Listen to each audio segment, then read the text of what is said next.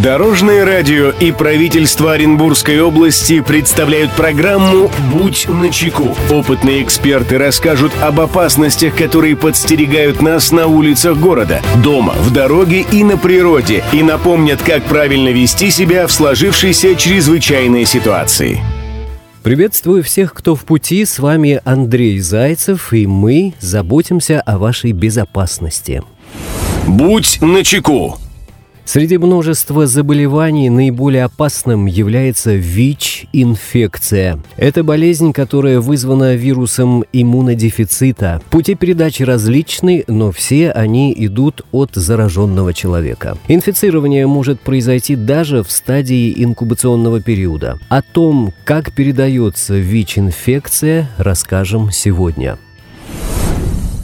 Здравствуйте, Дорожное радио. Нам бы хотелось, чтобы вы напомнили оренбуржцам о том, какие пути передачи ВИЧ существуют и кто больше всего подвержен риску заражения. Спасибо, Дорожное радио. Мнение эксперта.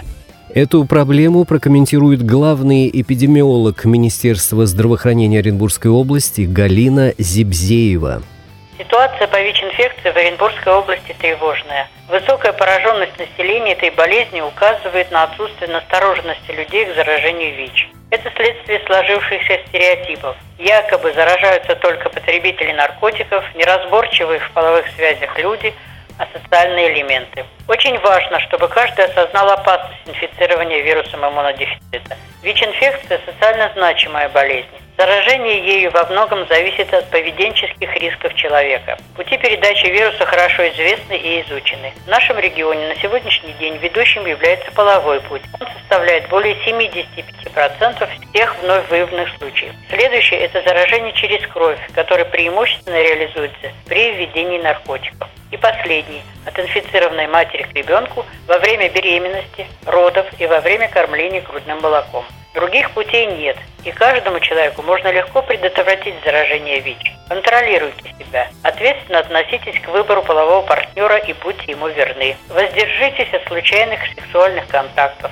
используйте презерватив при каждом. Также вы в состоянии не допустить инфекцию в свою кровь, если не употребляете наркотики. Татуаж, пирсинг, маникюр необходимо делать в лицензированных салонах, где инструментарий должен обрабатываться.